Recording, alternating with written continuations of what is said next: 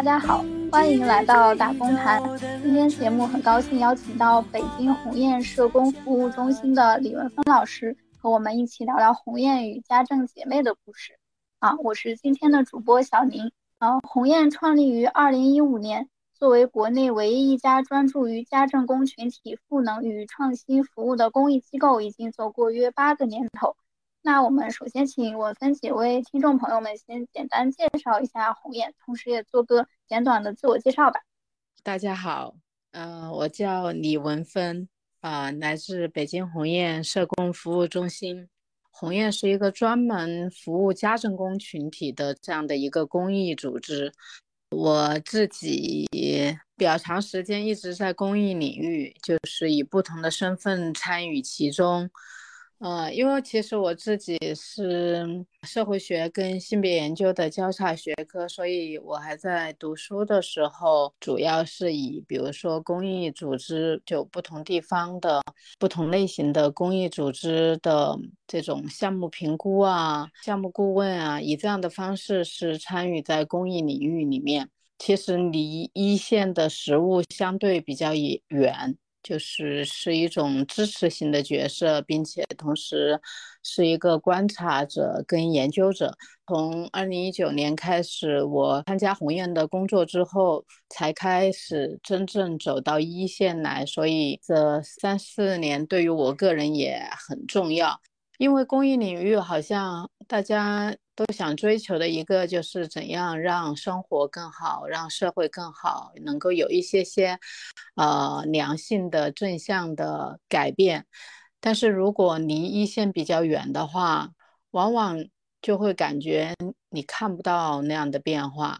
就容易有很多的失望无力，反倒是把脚站在地上，一点一点的去做事儿，虽然。会很累，也会有很多的困难，但是确实可以看到身边的人有一些些微小的收获，甚至是改变。那这些就会让做的事情觉得更有意义，无力感会少一些。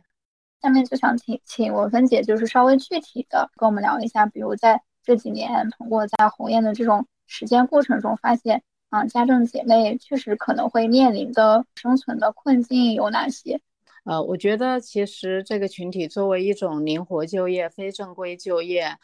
他们绝大部分人都是女性，都是从乡村来到城市打工的这样的一群人。呃，他这个群体的处境跟其他的流动打工群体，其实他们的处境里面有很多相似的地方，比如说要背井离乡啊，离开自己的社会支持网络呀，来到陌生的地方生活。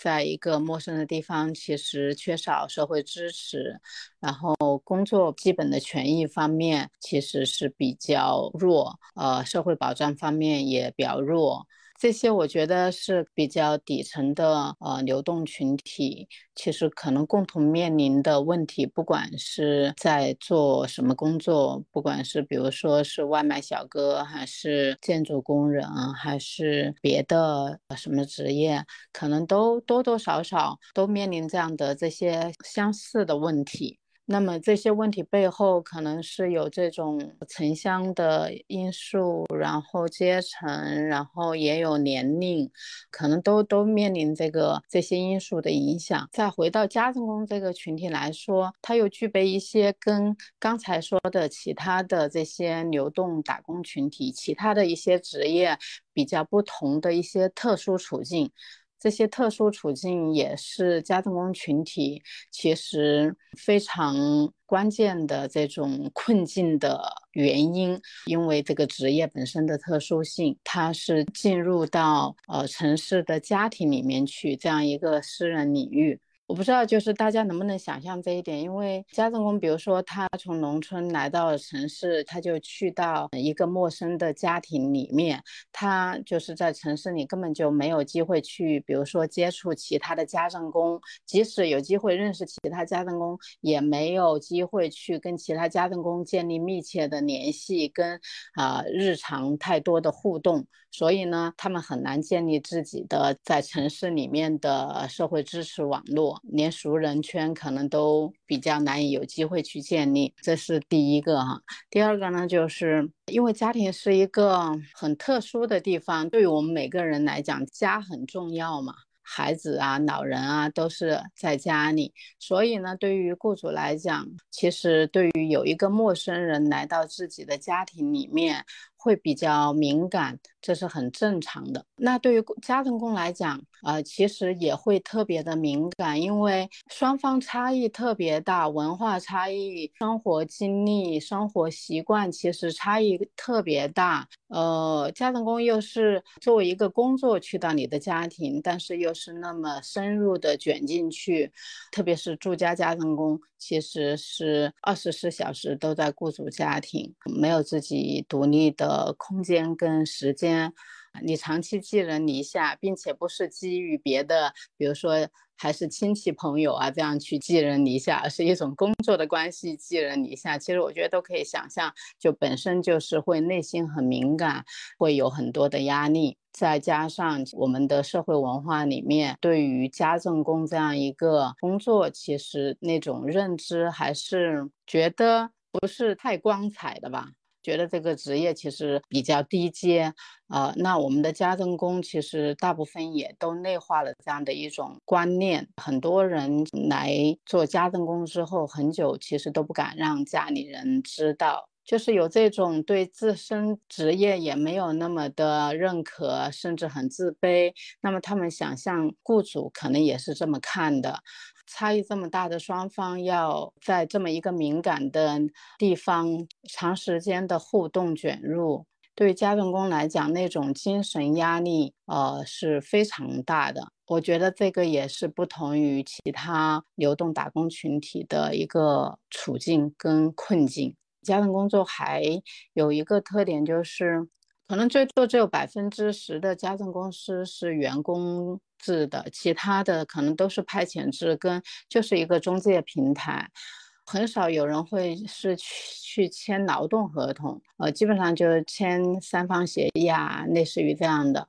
而在协议里面是很难明确界定说啊，你的工作范围是什么，你的工作时间是什么。其实很难这样去明确界定，所以基本上在雇主家庭里面，特别是住家家政工，基本上是雇主需要你干什么，那你就都干；雇主什么时候需要你干，啊，你可能就什么时候都干，随时处在一个要回应工作、要投入工作的这样一种心理状态，所以这也是他们很大的一个身心的压力来源。感受到了家政工群体他面临的困境真的是非常的多层次、多方面的，既有这种社会城乡二元结构这种底层流动人口中普遍性的困境，然后他本身又是在私人领域从事着一份非常特殊的工作。针对这样的困境，鸿雁主要是尝试从哪些角度帮助家政姐妹更好的处理现实生活中的各种各样的问题和困境。比如说，家政工一般都是一周就休息一天嘛，那一天去哪里呢？我没有自己其他的住处，就没有地方可以去啊。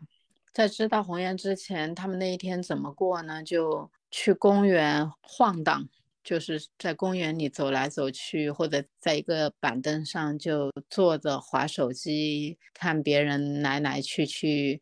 要不冬天就是在一个商场里面找一个角落坐着，也是划手机。他们都说，其实去到商场也不会说去到什么店里面去坐着，因为他们会觉得我去店里坐不消费又不好意思，消费的话又觉得那个太贵，所以呢，他们也就会找一个角落里坐着。他们就说去蹭暖气嘛。我们上次有一个姐妹跟我们讲说。他如何形容那种感觉？他们就会觉得，不管在公园里晃荡，还是在商场里坐着等时间过去，他们就觉得自己像孤魂野鬼一样。你就看着外面很繁华，看着别人说说笑笑，成对成群，然后就自己一个人在那里。好像在休息，实际上也是在等时间过去，就那种感觉。所以呢，他们很朴素的、很基本的一个需求就是，好不容易有的那一天休息的时间有地方可去，所以鸿雁就租下了一个地方作为活动室，可以供他们休息的时候过来，可以在活动室里面。躺着睡觉，或者是跟其他家政工聊天，或者在那里唱歌跳舞等等。我觉得这个是其实是他们很重要的一个需求。然后第二个，他们其实很重要的需求就是能够有同伴。就在雇主家，比如说用手机，都是其实雇主不太希望你用手机，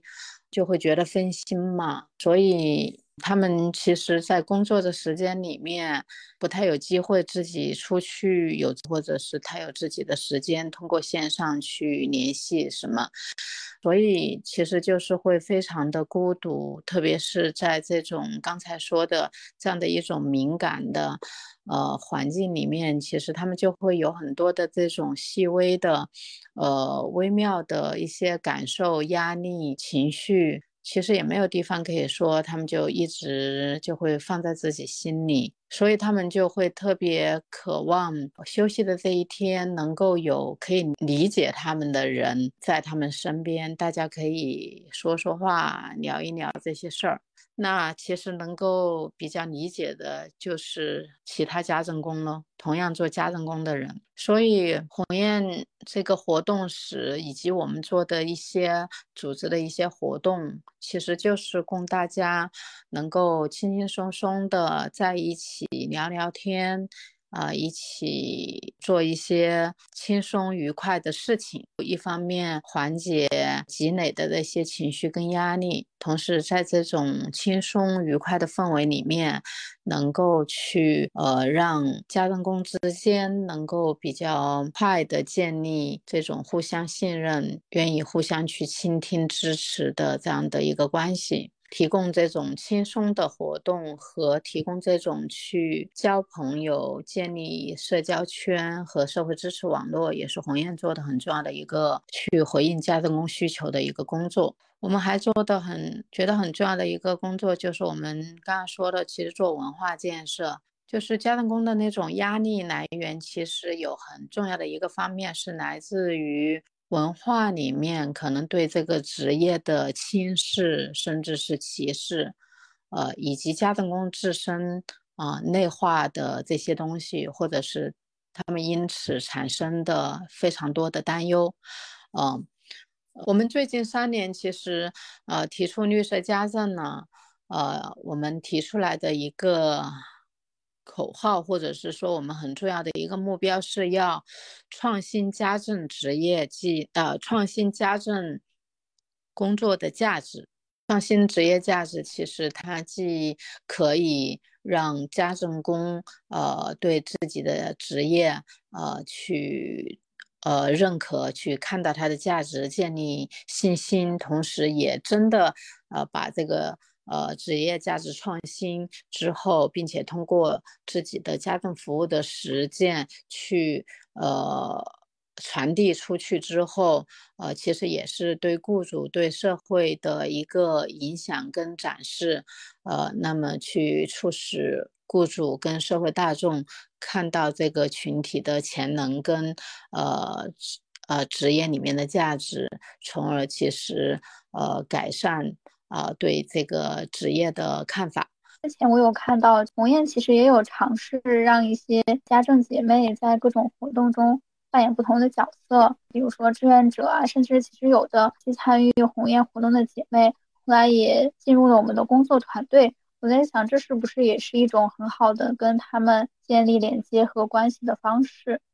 我们线下的很多工作，呃，其实我们都是鼓励家政工姐妹呃来参与，就是不只是作为一个活动的参与者，呃作为一个活动中间的提供一些志愿服务，基本上我们都是这么做的。特别是像我们的白手撑家项目，别看我们好像就一天两天这样的，就是最终的一个展示哈。但实际上，我们前期的这种集体创作呀，准备的时间都差不多有两年。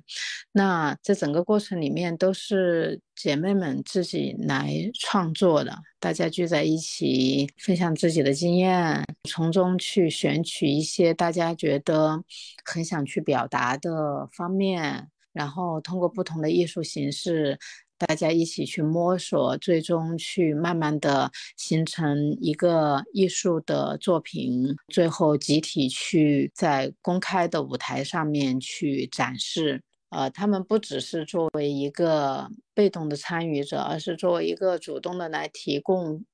服务，然后主动一起进行创作，这个过程对于他们来讲，其实就是一个很好的去看见自己的力量的一个过程。比如说，他们会发现啊，原来我会唱歌，我还唱得这么好听；原来我还会写诗，还写的大家觉得挺好；原来我还可以服务其他人，别人都觉得我很有能力，很有价值。我们做对外的这种社会教育也好，或者是文化倡导也好，等等，就是面向社会大众的。其实让姐妹们自己出来去展示、去诉说，会比红艳的工作人员出来说更细腻、更真实、更让人信服，因而会更有影响力、更有效果。我在这里简单的为大家补充介绍一下白手撑家。其实红烟在二零一七年就举办了第一届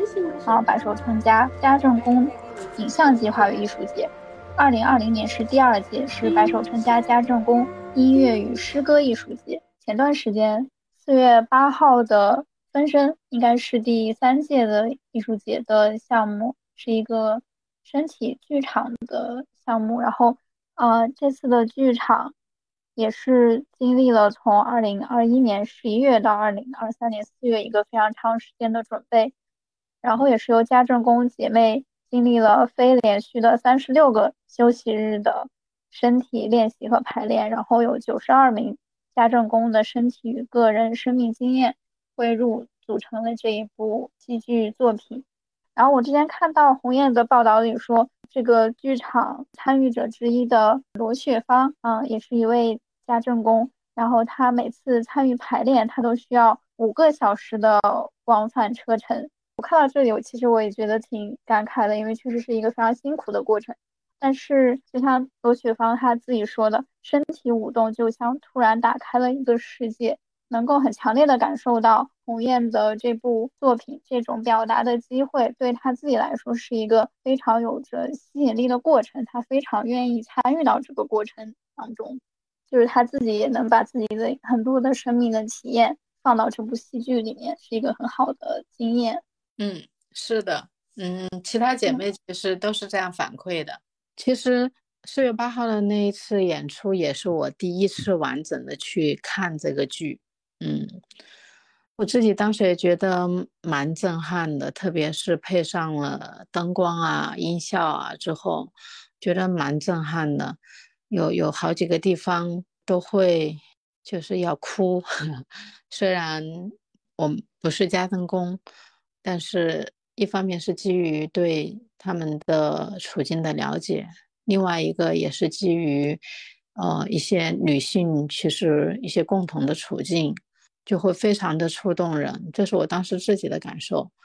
那个演后谈的时候。其实是有一些观众来谈一谈他们的感受，或者是提问嘛。大家都在说的是说非常震撼，然后让他们想到了自己，想到了自己的母亲。虽然可能自己的母亲不是家政工，可能就是一个家庭主妇，或者是说也是有职业、有工作的，但同时要兼顾家庭的照料。人生受到了很多的限制，承受了非常大的压力，很难去自信的，能够放得开的去做自己。所以他们很多就会就是说想到了自己的妈妈也是一辈子是这样生活，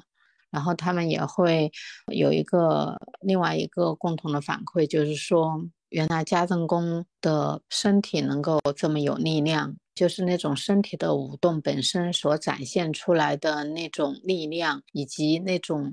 剧目里面所展现的相互之间的情谊，以及个体内部的内心的纠结，工作中间的辛劳，大家觉得是说，原来家政工一方面在承受那么大的压力。但同时，其实他们可以在舞台上专注的、自信的去展现。当时演后谈的时候，所有的参加这个剧的表演的家政姐妹也都在台上，那基本上都是在说，最开始去排练的时候。一种自由的身体舞动，其实让他们非常的不能理解，其实还比较难以接受。因为自由舞蹈不像我们所想象的平时的其他的那些舞蹈，好像是规定好动作，你就去学着去跳就好了。自由舞蹈就好像一开始啥都没有，要求你跟自己的身体在一起，慢慢的把身体打开，去展现啊你的。呃，情绪所要想要去表达的东西，它有很多的人跟人之间的身体的接触，哈，呃，相互的拥抱啊、拉扯呀。我们的姐妹的说法就是说，哎呀，一开始就是感觉为什么相互要摸来摸去、抱来抱去，觉得好不适应啊！就干这个到底是要干啥呀？就是大家都很不能接受。但是慢慢的，他们在去舞动的过程中间，呃，尝试去跟自己的身体连接起来，然后去把自己的身体打开，让身体跟自己的情感、情绪、经验去连接起来。当他们慢慢的去领悟到这些的时候，他们就都爱上了这种方式，因为他们发现这个方式其实对于个人来讲是一种看见自己、看见自己的身体、看见自己的情感情绪，是一种看见的过程。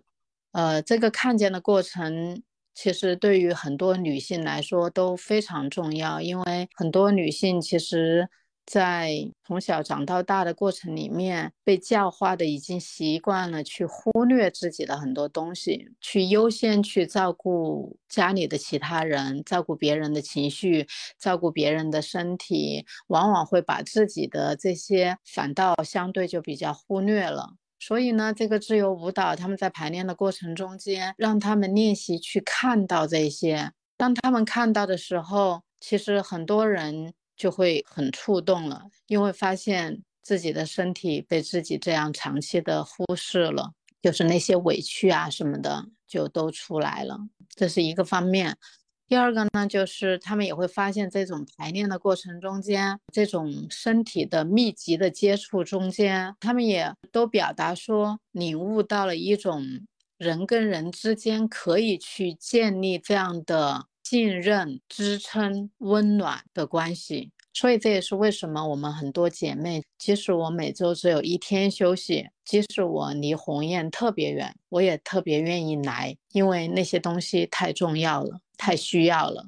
不知道咱们这个分身之后还有之后的演出计划吗？嗯，其实是这样子的。我们当时就是首映之后，我们的很多嘉宾、观众都跟我们留言说，这么震撼、触动人的一个剧，应该去巡演。我们的姐妹也觉得说，哎呀，我们还想继续去表演。对于鸿雁来讲，我们也很想这样去做，因为我觉得能够给观众带来这样的。感受跟认知的话，其实正是我们工作想要去推动的。所以，我们其实希望有更多的人能够看到，看到之后，一方面可以对家政工有更立体的了解，同时也能够去反思，呃，自己家庭里面自己的处境，以及自己家庭里面其他其实在默默承担家务工作，特别是家庭里的这些女性的处境。其实我们非常希望去推动社会上对这些的认知，但确实。我们就是没有钱，因为你知道这个剧的表演，嗯，其实挺需要钱的，因为它是一个剧，它它其实要，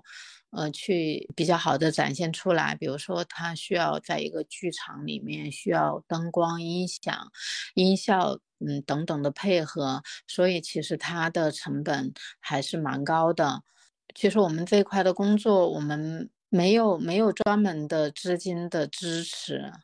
嗯，我们第三届白手撑家艺术节能够做成，呃，其实一方面是靠了我们做了一些月捐、次捐，在社会上就得到很多人的这些呃支持，呃，使得我们这个剧能够走到这一天，能够去首映。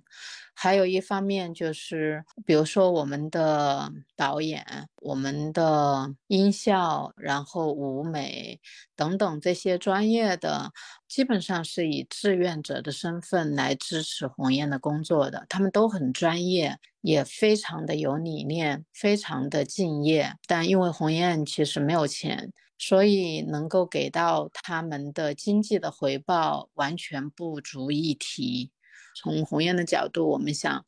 再去努力的找一找社会支持，找一找有没有就是理念上比较配合的企业的赞助啊等等，就是我们想要去做这样的努力，让更多人可以看到这个剧。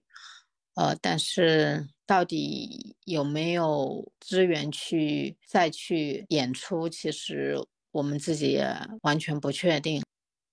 刚好也谈到了红雁面临的一些资金困难，那就想顺便问一下文芬姐怎么看这几年就是比较热的月捐啊、九九公益日这一期，它给我们机构带来了哪些影响？其实红雁是从去年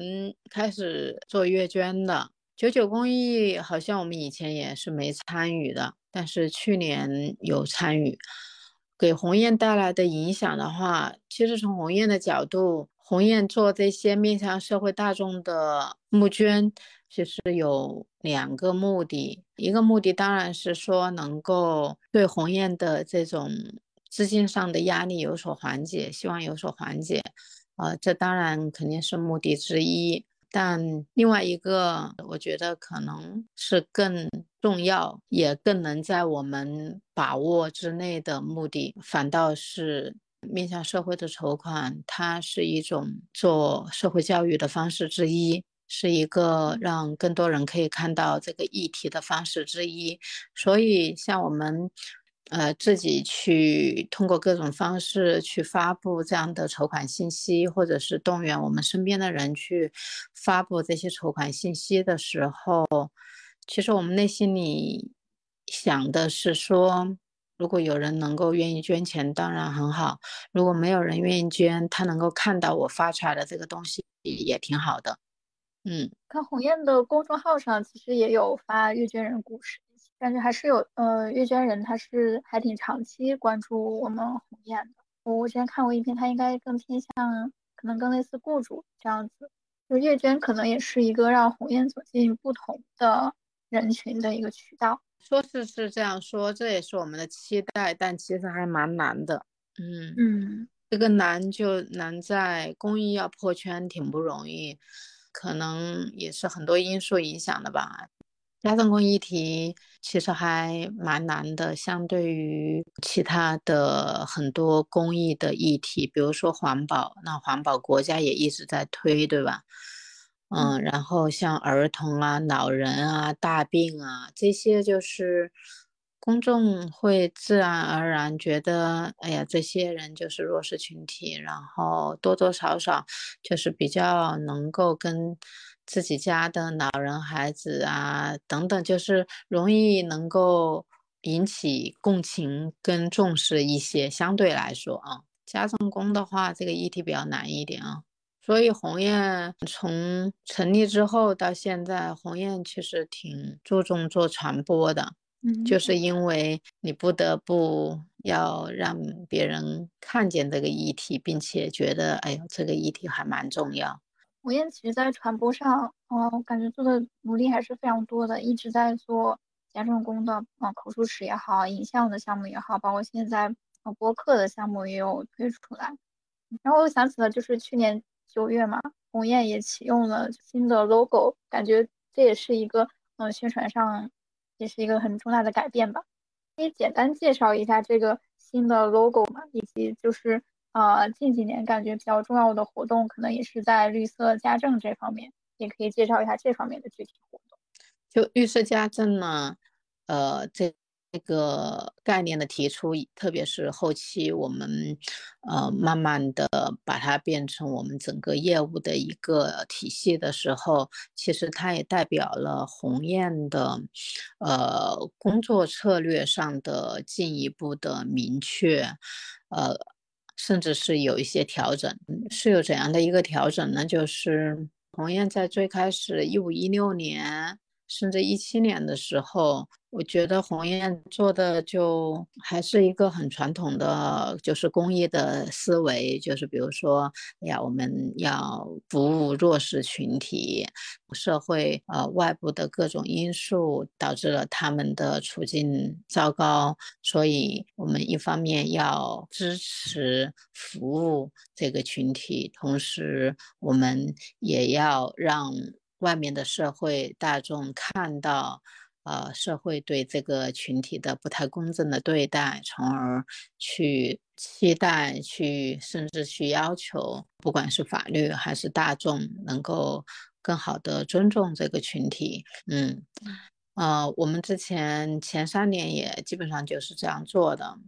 但是我们慢慢的会觉得是说，一方面，呃，我们家政工。比如说，他们巨大的这种身心的压力、工作的不稳定、保障上的很不稳定，这些方面，对于一个一个的具体的家政工来说，他们的这种处境是如何形成的呢？当然，我们可以笼统的说，呃，社会、呃，文化、政策法规，呃，等等。但是如果光归咎到这些比较抽象的、非常大的东西的时候，对于呃小小的公益组织来讲就会很无力，因为你好像瞄准的这个对象是那么的抽象、不可琢磨，或者是说是非常的庞大、离你很远的东西的话。你也很难能够去真正有效的做什么，去促进有一些呃正向的好的改变。所以呢，我们就会更加会去愿意看到一个一个的具体的人，包括具体的家政工和具体的雇主。当我们去具体的看到人的时候，我们就会发现，其实具体的家政工他的处境里面的艰难压力。它是有具体的一些原因，比如说对于雇主来讲，第一，其实对这个职业本身其实没有太多的了解，或者说没有认真去思考过，对要形成怎样的关系，怎样去对待关系，可能都没有去想过，就是没有有意识的觉得这是一个需要去思考、去反思、去好好对待的一个事情。那对于家政工也来说也是，就是。嗯，他们的处境其实也有部分原因，是因为他们自身本身对自己的职业就自己内心就有很多的不认可，就有很多的自卑，然后也会把这种自卑不不认可就是向外去投射，呃，所以就各种复杂的这些具体的东西会导致了，嗯，对于具体的家政工的处境。就是那样，所以当我们去看到这些具体的东西的时候，我们就会觉得我们其实可以做的更多，比原先做的更多。比如说，不是一味的去指责谁，而是不管是对于家政工还是对于雇主，我们其实是愿意抱着一个说，可能中间有很多的差异。有很多的误解，有很多的无意识，是这样的一些东西导致问题的发生。那我们就可以去做一些事情，去促进了解，去促进认知这种差异，并且去理解这些差异，去让彼此去看见。就不只是一去要求，要求你去控诉你歧视了，然后要求你尊重，因为这些不太有效果的，谁都不愿意被指责、被要求。这种行为的姿态其实并不能真正带来嗯实际的效果，而真正能够让人。愿意去改变的，一点一点愿意去改变的，我们觉得它的基础肯定是说，首先是愿意去理解，愿意去沟通，呃，愿意去慢慢的看见。比如说我们的绿色家政，我不知道会不会大家听到这个概念的时候，可能会第一反应就是觉得，哎呀，这就是做环保的吗？很有环保意识的家政工，就是绿色家政工提供的这种跟环保有关的服务，才叫绿色家政呃服务吗。可能很多人第一反应是这样，但实际上对于我们鸿雁来讲，作为一个支撑我们整个业务体系的一个核心概念来讲，它不是这样子的。环保只是它的一个方面而已。那么我们的绿色家政是什么意思呢？就是。大家想到绿色的时候，能够想到什么呢？除了能够想到环保，如果让我们想的更多一点，关于绿色，在我们的文化里面，我们其实还能想到什么呢？其实绿色代表着希望，代表着生命力啊，代表着热情，代表着健康，代表着和平。当我们想象一片绿色森林的时候，绿色它还代表着多元差异。他们之间的共生、共荣、相互的支持、支撑，所以这是我们绿色家政想要去推动的。绿色家政，那它具体到我们鸿雁的工作里面的话呢，其实它被分成了三大块，呃，一大块确实就是跟环保相关的，跟环保和健康相关的，是包含了这个绿色家政技能，一个方面能够促进他们自身的健康。同时，也通过他们的服务，能够有助于呃雇主家庭的健康。那么，我们第二块是我们也是我们很重要的一块，就是关于绿色的人际关系。其实这一这一块呢，主要是关于就是说，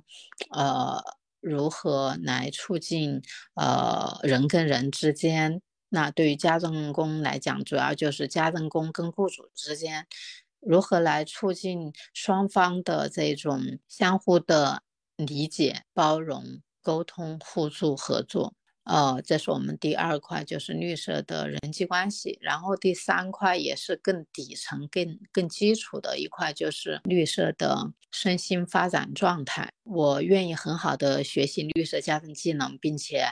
呃，愿意把这些技能好好的使用出去。呃，或者说。我真正有能力能够，呃，去在复杂的关系里面、微妙的有压力的关系里面，愿意尝试去理解、去包容、去学习如何去互助跟合作。其实这些都是需要基础的。那这个基础是什么呢？就是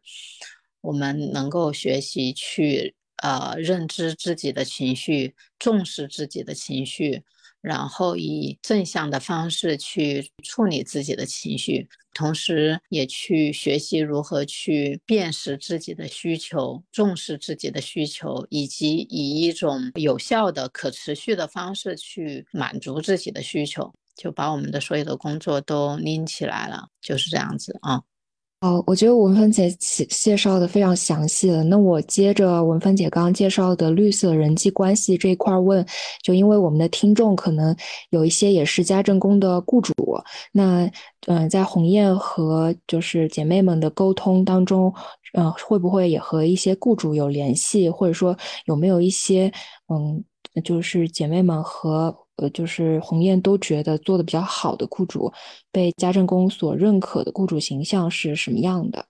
嗯，其实呃，姐妹们的要呃要求，他们还蛮明确的。嗯，他们最看重的一点是你看见我的劳动付出，然后在跟我互动中间能够尊重我就行了。他们甚至觉得说。这个工资好像并不是很高，或者是说，哎，这个工作量好像很大，他们觉得承受这些反倒是可以，是愿意的。但前提是这个雇主，我觉得他是看见我的付出，对我的付出有尊重，工资低一点的也没问题，工作量大一点也没问题。我们很多姐妹都是这么说的，但是，呃，如果我觉得你也不尊重我，平时跟我说话呼呼喝喝的，呃，也不太耐烦，呃，总是让你干这干那，然后觉得你总是在说你这没干好，那么那没干好，又不具体说是怎么没干好，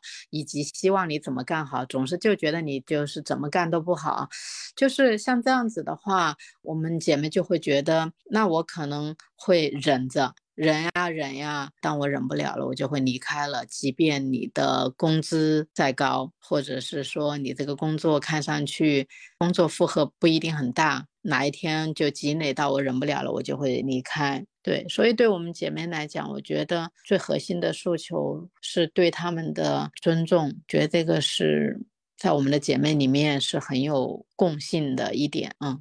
嗯，那就是其实刚刚听文芬姐讲，我就一直想到我们家自己请的那个护工阿姨，我就想说，如果她也可以找到这样的社群就更好了。但我们家就比较偏，所以就对于这些偏远地区，可以可能比较难以获取公益方面资源的呃女工和女性姐妹，就文芬姐会不会提有一些可以操，就提供一些可以操作的生存建议？我觉得哈，嗯呃。他们可以来找鸿雁，对，鸿雁还是有对线上的参与啊，我觉得还是也能够带来一些陪伴。可能也有可能看到其他姐妹的一些故事，能够带来一些启发，啊，也可以其实在线上社群内去寻求其他有经验的姐妹的支持，其实这些都还是嗯可以的。所以我觉得第一个建议就是。关注鸿雁的公众号，然后加小鸿雁，然后可以进鸿雁社群。嗯，我觉得这个还是可以的哈。鸿雁也是可以提供一些个案的，呃，支持的这种跟进的服务的啊。所以这是一个。然后呢，我觉得还有一个就是姐妹们在雇主家庭里面，确实我觉得就是精神高度紧张啊，有压力呀。就是会对雇主的一些言行会会很在意呀，哈，这些都很正常。所以就是说，呃，如果是在这个过过程中间，感觉跟对雇主的一些方面不太满意，或者是双方的关系有一些张力，在这样的情况下的话呢？哦，我觉得一个方面是建议我们的姐妹们遇到这样的事情的时候，第一啊，再想一想自己这个工作就是最核心的目标是啥，我最自己最需要什么。比如说我当下的环境处境，我个人的条件让我最需要的是一份稳定的工作。如果丢了这个工作，我可能承担不起丢了这个工作的后果的话。在这样的情况下，那我怎样去应对这个压力跟雇主的张力？有怎样的方式可能会确保我自己的核心的需求，我不被危及的情况下去做？如果我个人的需求首先是对，呃，尊重，呃，对。呃，看见这是我最核心、最不可妥协的需求的话，那么我又该怎样？就是面对一个张力的时候，我该怎么做？呃，所以第一个就是姐妹们能够去慢慢的去辨识自己最核心的需求是什么。嗯，第二个呢，就是如果自己有情绪了呢，去重视自己的情绪，然后找到一些可以让自己。先放松一下的，呃，这样的方法可以不用马上在情绪下面去做出反应、做出应对，呃，然后也可以有做一些缓冲，呃，有一些问题反倒可能会好处理一点。然后最后一个问题的话，也是想问一下，就是疫情对机构还有对姐妹们的影响，因为前面也提到了嘛，毕竟，嗯，就是家政姐妹她在一个比较私密的这样的空间里面，感觉疫情对他们的影响应该还是非常大。嗯，对，疫情期间可能对姐妹们的影响有几个方面吧，一个可能是工作量增加，因为就是这种家庭里面的防疫卫生要求也会更高了嘛。嗯，所以他们的工作量会增大。第二个呢，就是，呃，他们外出更不容易了，怕出去有风险嘛，所以他们就是能够出来休息更难一点。然后另外一个就是，好像对上岗的条件要求也更高了，特别是年龄方面的要求，就是可能 雇主们觉得年轻一点，抵抗力也强一点。啊，风险相对低一点，所以对于上岗的这个中介公司放出来的对家政工上岗的年龄的门槛就会更高了，要求更年轻一些。嗯，工资上应该也是会有影响的，因为疫情使得雇主也可能家庭也经济状况，很多家庭的经济状况也受影响了嘛。嗯，可能对工资也是会有一些影响。那么在现在放开之后呢，呃，实质上，呃，就是我们这边能够看到的哈，虽然没有做过大规模的数据调查，呃，但是从我们接触到的这些个案来看的话，其疫情之后姐妹们的状况也似乎更差了。为什么更差了呢？就是一方面经济还没太复苏。所以就是可能受伤需求虽然其实挺大的，但是因为经济上的原因，可能这种供求、这种呃需求呃实际上就是嗯这个需求可能嗯没有没有就是能够有太大的增长，但实质上呃来城里务工的家政工更多了，因为放开了嘛。大家都可以出来嘛，像我们很多姐妹好像就哦下户了呀，没有工作呀，或者是很难找工作呀，嗯，这样的情况更多了。所以疫情之后，整体的市场的情况其实算是变困难。对，就现阶段来讲，好像是更困难了。但是我不知道，比如说再过一两年，如果经济慢慢的恢复到。之前的水平，然后呃，家庭这些就是经济上能够恢复过来的话，可能这个需求还是会大幅度的增长的，因为实质上其实大家都挺有需求的。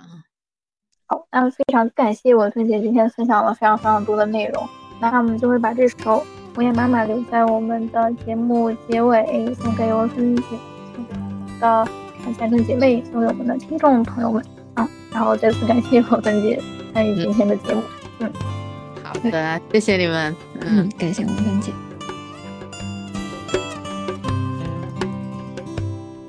我是一个妈妈，我有两个娃娃，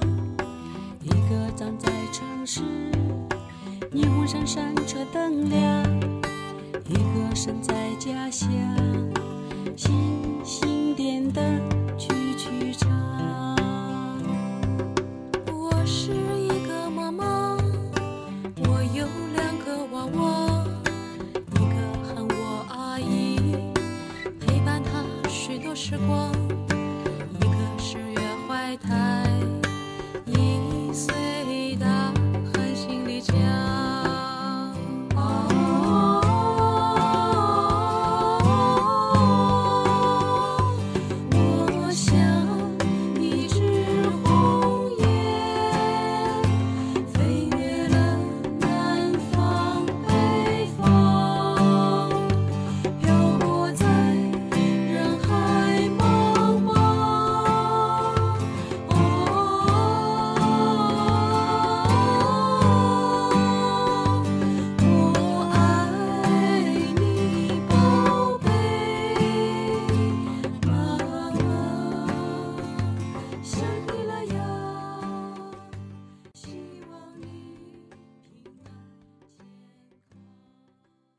众朋友们好，感谢大家的收听，这里是打工谈。一档以劳动者为主角的播客节目。我们希望在这里看见隐形的劳动经验，连接具体的人，了解让我们生活的种种可能，成为现实的劳动者。如果你愿意分享你的打工生活，或者对我们的节目有任何感想，欢迎你在微信上搜索“打工谈”的公众号联系我们。你也可以直接在小宇宙或者通过公众号给我们打赏，支持我们的成长。打赏所得会用来给嘉宾制作小礼物，并维护我们日常的运营。我们期待你的关注和分享，